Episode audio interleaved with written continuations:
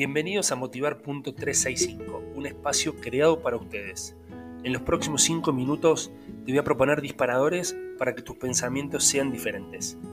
Recuerden que también me pueden encontrar en redes sociales como arroba motivar.365 o arroba jpscoaching. Disfruten de este episodio.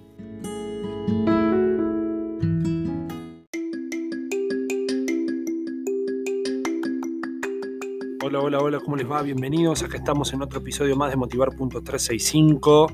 Bienvenidos a este, estos 5 minutos de shock motivacional en donde tratamos de tener disparadores, tratamos de pensar, tratamos de, verla desde otro lado, ¿no?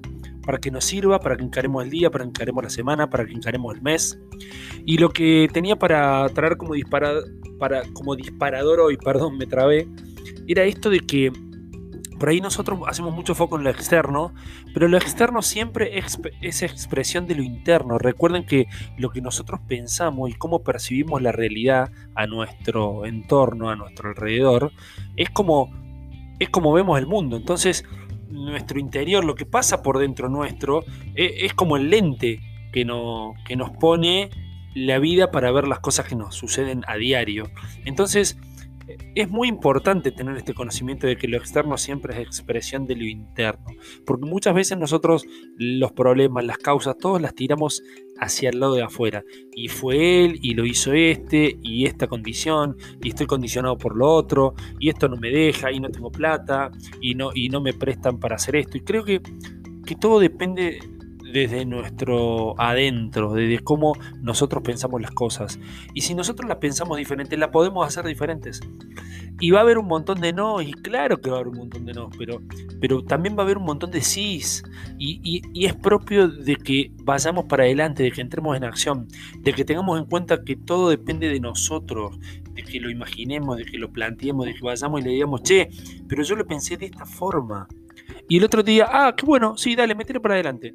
Y, el por qué no, el por qué quedarnos con no, pero me va a decir que no, no, pero esto es irreal, no, pero no tengo plata para hacerlo, la, gran típica en los emprendedores.